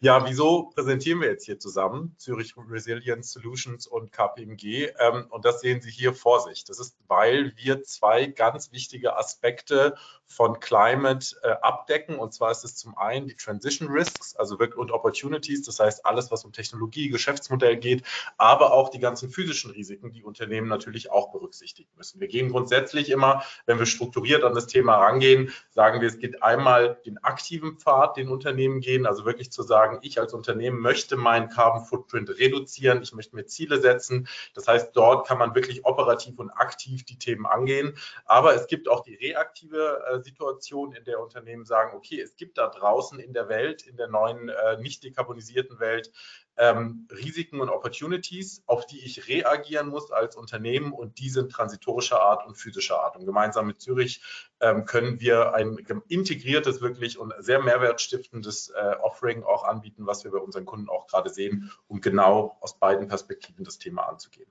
Ich möchte ein paar Beispiele nennen, äh, was wir genau damit meinen. Also wenn, wir um, wenn es um Transition Risks und Opportunities geht, ähm, dann sehen wir beispielsweise beim Thema Technologie, und das haben auch die Vorredner teilweise schon angesprochen, gerade im Energieumfeld unheimlich viel Bewegung. Ja, Wasserstoff ist natürlich ein ganz großes Thema, wo alle sich fragen, wie rechnet sich das? Ist es überhaupt ausreichend reguliert? Äh, welchen Reifegrad haben die Technologien? Wie sehen die Lieferketten aus? Brauchen wir Infrastruktur auch, um das Ganze zu transportieren? Also auch ein ganz wichtiges Zukunftsthema, was jetzt natürlich auch nochmal brisanter geworden ist, wo die Finanzierung gerade in Deutschland unklar ist, aber auch alles rund um Renewables und andere dezentrale Low-Carbon Technologies, ist unheimlich wichtig und wir sehen nicht nur bei den Energieunternehmen, also natürlich bei den Unternehmen, äh, Energieunternehmen wie beispielsweise eine RWE, wie wichtig das ist, da zu investieren, zu wachsen, die Opportunity wahrzunehmen, die sich da im Markt ergibt. Aber wir sehen es auch ganz stark bei Kunden wie beispielsweise der Deutschen Telekom oder auch der Rheinmetall, die ganz intensiv in diese Low-Carbon Technologies investieren und das als Portfolio-Teil ihres Geschäfts- und Betriebsmodells machen müssen. Ähm, es gibt auch ganz neue Märkte, die entstehen. Also E-Mobilität, also wir sind sehr viel auch im Automobilsektor unterwegs. Äh, Paulus hat es angesprochen. Deswegen hier ein sehr schönes Beispiel dafür, dass tatsächlich ganz neue Geschäftsmodelle, ganz neue Produkte aus der E-Mobilität heraus entstehen. Das heißt, wir haben einen ganz neuen Markt, der nicht nur das elektrifizierte Auto, das Fahrzeug ähm, umfasst, sondern auch alle damit zusammenhängenden äh, Produkte im Ökosystem. Beginnt mit der Batterie, die man im Auto hat, der App, die notwendig ist, um auch vielleicht das Ganze zu connecten an ein eigenes äh, Ökosystem um das Haus herum. Also unheimlich viele spannende Dinge, die da passieren, auch rund um Charging. Das sind alles Low-Carbon Business Models die im Markt nur entstehen, weil einfach die Ziele der Europäischen Union und global so ambitioniert sind, äh, hier unsere Volkswirtschaft zu äh, dekarbonisieren. Das Ganze wird natürlich ganz stark getrieben durch äh, Regulierung und Policies. Äh, NHA und Olga Renner hatten es gerade angesprochen in ihrem vorherigen äh, Projekt, äh, Vortrag. Ganz wichtig ist natürlich die CSRD, die schwebt aktuell über allem, aber wir sehen auch in den einzelnen Sektoren, in der Chemieindustrie, in der Automobilindustrie, in der Energiewirtschaft, im Real Estate-Bereich zahlreiche äh, Gesetze und Regulierungen, die aus dem EU Green Deal runtergebrochen werden in Einzelgesetzgebung. Und unsere Unternehmen die wir beraten, haben äh, einen enormen Aufwand damit zu verstehen, was passiert, was kommt da auf uns zu und wie können wir das Ganze zukünftig adressieren. Gut, dann ähm, hier nochmal ein bisschen äh, plastischer gemacht, Transition Risk und Opportunities. Also ich bin auf die Transition Risks hier schon eingegangen. Wir sehen insbesondere im Automobilsektor, das ist ja hier ein deutschsprachiger Call, auch gerade als, äh, ja, als wichtige Säule der deutschen Wirtschaft große Risiken, ja, die Profitabilität ähm, ist nicht mehr so hoch bei, bei den elektrifizierten Vehicles. Dafür muss man in neue Geschäftsmodelle reingehen. Daraus ergibt sich also die Opportunity, neue Technologien. Und wir sehen bei unseren Kunden, wie beispielsweise Toyota oder BMW, Ford, wie intensiv auch wirklich äh, da investiert wird und äh, auch das Unternehmen komplett umgestellt wird. Bei den physischen Risiken ist natürlich eher euer Teil, Paulus, aber da ist es besonders relevant, haben wir jetzt auch durch unsere Studie mit dem Maschinenbau, mit dem äh, Deutschen äh, Maschinenbauverband äh, festgestellt, wie relevant es ist, wenn Unternehmen globale Lieferketten haben und einfach auch verschiedenen globalen Risiken ausgesetzt sind, je nachdem, wo ihre Lieferkette äh, aufgestellt ist und welche Abläufe sie hat. Und darauf können wir auch in unserem Projektansatz ganzheitlich mit Zürich äh, reagieren. Genau, so viel äh, zu den Themen Transition Risk und Physical Risk. Und ähm, Paulus, du gehst jetzt noch ein bisschen darauf ein, wie so unser, unser methodischer Ansatz ist.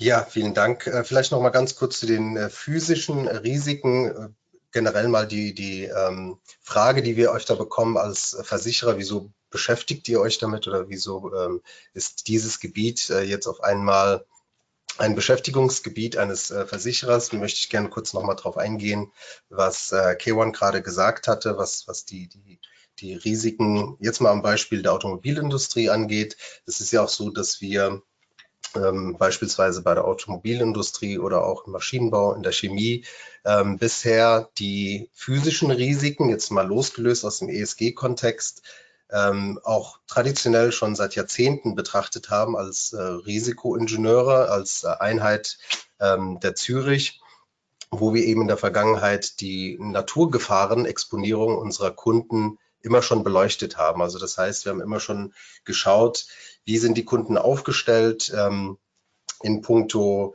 ähm, ja, Schutzmaßnahmen gegen Naturgefahren, wenn es zum Thema Hochwasser kommt, wenn es zum Thema Wirbelstürme in den USA kommt. Und ähm, wir be betreuen da schon seit Jahrzehnten Kunden auf diesem Gebiet, dass wir ihnen halt äh, auf diesem äh, in diesem Kontext äh, Beratungsleistungen angeboten haben, wenn es darum geht, sich resilienter aufzustellen. Und daraus entstanden kam also auch aus ähm, Anregung aus der Industrie, dass man uns gesagt hat, ihr schaut immer euch die Naturgefahr Stand heute an, könnt ihr das nicht mal in die Zukunft projizieren und dadurch ist dann unser Climate Resilience Service dann letztendlich äh, entstanden. Und äh, mich freut auch ganz besonders, dass wir mit der KPMG so einen ja, globalen Player gefunden haben, die auf ihrem Gebiet äh, sehr weit führend sind. Und ähm, jetzt würde ich ganz gerne kurz auf unser gemeinsames äh, Offering nochmal äh, eingehen, auf die Einzelheiten unseres gemeinsamen äh, Angebots. Wie schon eben genannt, ähm, hat sowohl KPMG als auch wir, die Zürich, seit mehreren Jahren die jeweils eigenen Analysen durchgeführt, sodass wir unsere Kunden die physischen und die Übergangsrisikobewertungen separat zur Verfügung gestellt haben, nun verbindet das neue Angebot die Expertise der äh, Zürich-Einheit Zurich Resilient Solutions in der Bewertung der physischen Risiken mit dem Know-how von KPMG in der Beurteilung von Übergangsrisiken sowie der Identifizierung auch von, von Maßnahmen, die diese Risiken reduzieren. Dazu zählen, wie wir gehört haben, unter anderem regulatorische Veränderungen, Auswirkungen auf die Unternehmensreputation sowie auch die Verschiebung äh, der Präferenzen und neue Standards und Technologien. Und ähm, wenn ich immer wieder gefragt werde, was ist so der, der treibende Faktor, warum Kunden überhaupt auf euch äh, zukommen, kann man ganz klar sagen, ist an allererster Stelle der Druck aus der Regulatorik, ähm, der Motivationsfaktor, ähm, wie, wie diese Projekte überhaupt äh, entstehen. Und diese auf dem Markt neuartige Analyse, gemeinsame Analyse, ermöglicht es letztendlich unseren Kunden, den Unternehmen, an einen ganzheitlichen Ansatz in der Bewältigung von Klimarisiken zu verfolgen. So können Sie einerseits die, die ähm, Anpassungs- und Risikominderungsmaßnahmen bewertet bekommen und umsetzen und auch letztendlich Strategien zur Vermeidung von Schäden durch Naturgefahren in der Zukunft verfolgen. Zudem äh, schafft unsere Zusammenarbeit letztendlich auch die Grundlage für langfristige Investitionsstrategien im Zusammenhang mit dem äh, Klimawandel und äh, mehrfach jetzt erwähnt für die Nachhaltigkeitsberichterstattung gemäß ähm, den, den gesetzlichen Anforderungen der CSRD, der Corporate Sustainability Reporting Directive der Europäischen Union. Auf der nächsten Folie vielleicht ganz kurz nochmal zusammengefasst, wo besteht der Vorteil einer gemeinsamen Zusammenarbeit, ähm, vielleicht kurz und knackig formuliert. Diese liegt äh, darin, dass die Ergebnisse äh, unserer physischen Risikoanalyse, also der Zürich, in die Bewertung der Übergangsrisiken einfließen, der KPMG, sodass unsere KPMG-Kollegen dann letztendlich ähm, das gesamte Produkt auch an den Kunden dann äh, abliefern können, ohne dass es hier zu Abstimmungsschwierigkeiten seitens des äh, Kunden kommt. Wir haben in Deutschland ja auch schon, obwohl das ähm, die Kooperation sehr frisch ist, ja schon äh, den ein oder anderen äh, Kunden gewonnen. Und da ist auch ganz klar die Aussage, dass man das schätzt, dass man halt, wir sind zwar zwei Unternehmen, aber letztendlich einen Partner hat, mit dem man diese zwei komplexen äh, Felder bespielen kann und es da nicht Abstimmungsschwierigkeiten gibt. Der eine liefert was zu und der andere kann womöglich äh, nicht unbedingt was damit anfangen. Und das ist letztendlich eines der großen Vorteile, der Mehrwert für äh, unsere gemeinsamen Kunden.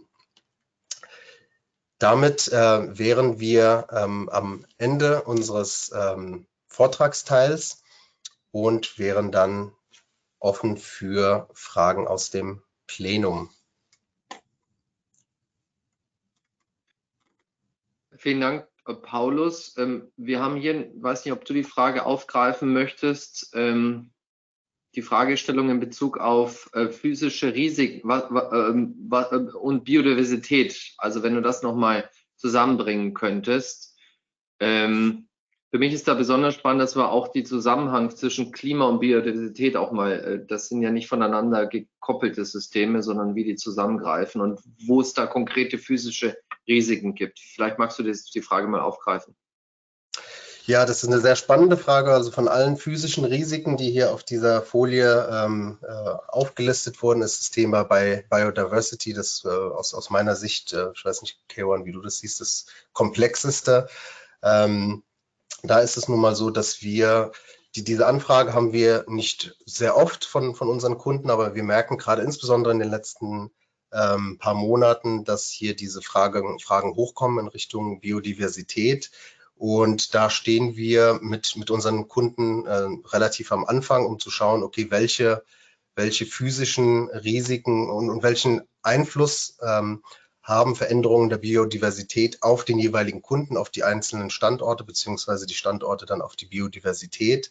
Und das ist kein einfach zu beantwortendes Thema. Wir schauen uns das von Kunde zu Kunde an und ähm, ist, wie gesagt, von allen physischen Risiken ähm, der Teil, der jetzt bisher am, am wenigsten bespielt wurde. Ja.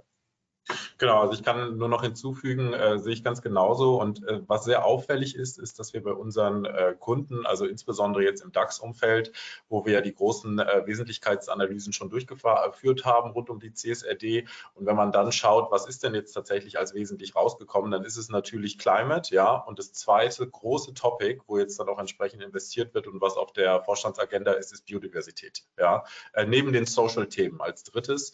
Aber das scheint jetzt so das zu sein. Das sind die drei großen Felder innerhalb von E, S und G für das Jahr 2024. Vielleicht kann ich das auch nochmal ergänzen. Wir arbeiten gerade sehr eng mit ähm, unserer Biodiversitätsexpertin Orleit Darley zusammen, die ähm, im ESG immer Hub tätig ist für Biodiversität. Und wir sehen im Endeffekt, wie der Schwund von Biodiversität eine Auswirkung hat auf, den, auf das Wasserspeicherung. Und das wiederum natürlich eine Auswirkung dann auf die physischen Risiken in Produktionsprozessen hat. Also wenn man jetzt eine Investitionsanlage baut, beispielsweise für, ähm, für Batterien, vorhin hast du es angesprochen, Kayvan, dann ist das ja eine Investition in der Regel von mindestens einer Milliarde bis fünf Milliarden Euro. Und natürlich ist da schon eine Frage stellen, kann ich auch, habe ich genug Wasser für die Produktion auch in acht oder in zehn Jahren? Ja, und, und da spielt natürlich das Thema Biodiversität eine sehr wichtige Rolle, auch in anderen Industrien wie Halbleiter. Da braucht man ja im Endeffekt für eine Halbleiterfabrik braucht man einen Wasserbedarf von, von einer Kleinstadt. Ja, und, und da spielt das eine Rolle. Guck gerade, ob wir eine weitere Frage hier noch im Chat. Vielleicht kann ich gerade eine Frage nochmal zwischen reinstellen. Mich würde das noch interessieren, Paulus, ob ihr auch Litigation-Risiken, also Klagerisiken aus klimabezogene Klagerisiken mitbewertet. Also bei, bei, uns sind die physischen Risiken eher im Vordergrund. Also das ist eine Einheit von äh, Klimarisikoingenieuren, die letztendlich äh, diesen, diesen Service anbieten. Und wir fokussieren uns da sehr stark auf die, die, die physischen Risiken. Also das heißt, ähm, ganz einfach gesprochen, also äh, an einem konkreten Beispiel, ähm, bei einem äh, Automobilhersteller beispielsweise, wie verändert sich ähm, die, die Flutgefahr oder die, die Windsturmgefahr in den USA für diese jeweilige, für das jeweilige Werk ne, und was kann dort äh, passieren? Ähm, und welche Risiken gehen dann, dann mit einher, bis hin zu einem Financial Loss Model, also mit was für einer Betriebsunterbrechung muss ich da rechnen, wenn wir dort äh, verstärkt äh, Windstürme haben. Ähm, also sehr stark bezogen auf diese physischen Risiken und was man auch dagegen tun kann, also indem man halt entsprechende Maßnahmen gegen Windsturm ähm, physischer Art auch dann äh, trifft. Also um, um, deine Frage, Christoph, zu beantworten, in, in, dieses, in, in diesem Segment sind wir nicht unterwegs.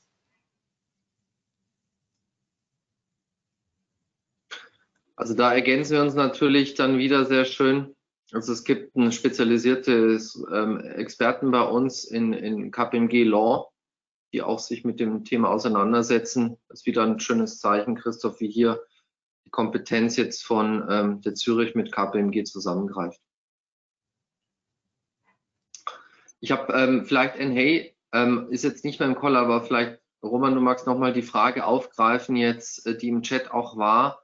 Ähm, hallo Roman ähm, in Bezug auf ähm, die weiteren Kategorien der CSRD. Also vielleicht magst du das nochmal kurz erörtern, welche zwölf Kategorien übergreifend in der CSRD sind. Wir haben jetzt natürlich sehr viel aufgrund der, natürlich der COP28 über Klima gesprochen, aber vielleicht ein kurzer Abriss, was noch alles im E drin ist bei der CSRD ähm, und, und kurz ins S und ins, ins, ins G auch äh, reingehen. Ja, sehr gerne. Also die ähm, CSRD ist eben genau eine ESG-Richtlinie. Das heißt, es geht nicht nur um Klima, aber das ist natürlich ein großer Teil, nichtsdestotrotz. Ähm, die anderen E-Themen betreffen dann beispielsweise das Thema ähm, Pollution, also eben Verschmutzung im Rahmen von Luft-, Wasser- oder Bodenverschmutzung und dem Umgang mit ähm, schädlichen Substanzen, also die typischen Hazardous Substances, die beispielsweise auch unter REACH fallen. Ähm, es geht um Wasser und tatsächlich Wasserverbräuche, Wasserspeicherung und Wasserverschmutzung dann auch tatsächlich im E3. Ähm, zudem betrachtet man dann das Thema Biodiversität. Wir hatten es gerade gehört, natürlich ein sehr, sehr wichtiges Thema. Da ist es tatsächlich so, es ist da schwierig, das natürlich konkret zu messen, aber die CCD versucht da trotzdem das Beste, dieses Thema sehr gut abzudecken und da dann auch Transparenz in dem Kontext zu fordern. Ähm, abschließend zum E-Standard gibt es dann ein äh, Deep Dive zum Thema Kreislaufwirtschaft. Die Frage, welche Inputs verwendet man auf der einen Seite, aber dann auch, welche Outputs gehen wieder raus, wie werden die dann später tatsächlich auch entweder recycelt oder tatsächlich auch dann ähm, in der Verwertung beispielsweise entweder verbrannt oder eben ähm, andere Maßnahmen gemacht. Also da geht es wirklich um den gesamten Kreislauf. Das sind so die Hauptthemen im, im E-Standard, also sehr, sehr umfangreich, wirklich ein breites Spektrum von, von Environmental Topics. Und dann im sozialen Bereich einfach den Blick einmal ins eigene Unternehmen, also On-Operations, aber dann auch ähm, Human Rights und diese ganzen Menschenrechtsthemen dann auch in der Wertschöpfungskette hinsichtlich äh, der Communities, also einfach betroffener Gemeinschaften, äh, die im Umkreis des, der Wirkungs des Wirkungskreises des Unternehmens tätig sind oder angesiedelt sind. Und das Thema Kunden und Endverbraucher. Ganz natürlich als letzten Punkt im Sozialstandard auch ein ganz wichtiges Thema. Ähm, inwiefern werden die geschützt oder Informationssicherheit gewährleistet und solche Dinge. Und dann abschließend natürlich, um ISG komplett zu machen, das Thema Governance. Ähm, wie ist die Governance im eigenen Unternehmen verortet? Wie geht man mit Corruption and Bribery um beispielsweise? Aber tatsächlich auch das Thema sogar Zahlungsbedingungen hinsichtlich der Zulieferer. Also da wirklich ein breites Spektrum. Und deswegen zu der Frage ganz konkret, ja, ähm, die planetaren Grenzen haben natürlich Einfluss gespielt auf der Definition der CSRD. Und dazu wird auch umfangreiche Transparenz gefordert. Vielen Dank, Roman. Ähm, vielen Dank, ähm, sehr verehrte Damen und Herren, dass Sie sich die Zeit genommen haben zu unserem Newsflash zur COP28, zu einer Zwischenmeldung. Ähm, ich bedanke mich auch ganz herzlich an alle Kolleginnen und Kollegen, die hier präsentiert haben und hier auch ähm, auf die Fragen eingegangen sind. Ähm, ich fasse jetzt nochmal die für mich jetzt wesentlichen Themen, die bei mir hängen geblieben sind. Ich habe mir ganz viele Notizen gemacht im Gespräch, aber das eine ist, ähm, ist, ist, ist, ist ESG-Themen jetzt nicht nur aus einer Compliance-Sicht zu sehen und als eine Bürde, sondern eben auch als ein Geschäfts- Kernfragestellung für das Geschäftsmodell, einerseits aus einer Risikoperspektive, wie, wie Paulus Aspe das gesagt hat, aber auch aus einer Chancenperspektive, wie wir das auch diskutiert haben. Ähm, und ähm, was für mich auch ganz wichtig ist, ist, ähm, die COP ist wesentlich besser, Benedikt, du hast es unterstrichen, als ihr Ruf wir müssen mehr miteinander reden. Gerade vor dem Hintergrund der globalen multiplen Krisen, die wir haben, haben wir aber alle diesen wunderbaren blauen Planeten. Und das können wir nur ähm, lösen, die Herausforderungen durch, durch miteinander reden und Kommunikation. Und ich fand das, ähm, Christoph, was du, Christoph Weiß, was du vorhin auch gesagt hast, dass nur durch die COP haben wir es geschafft, auch im Endeffekt von vier Grad schon mal Richtung 2,5 Grad uns zu entwickeln.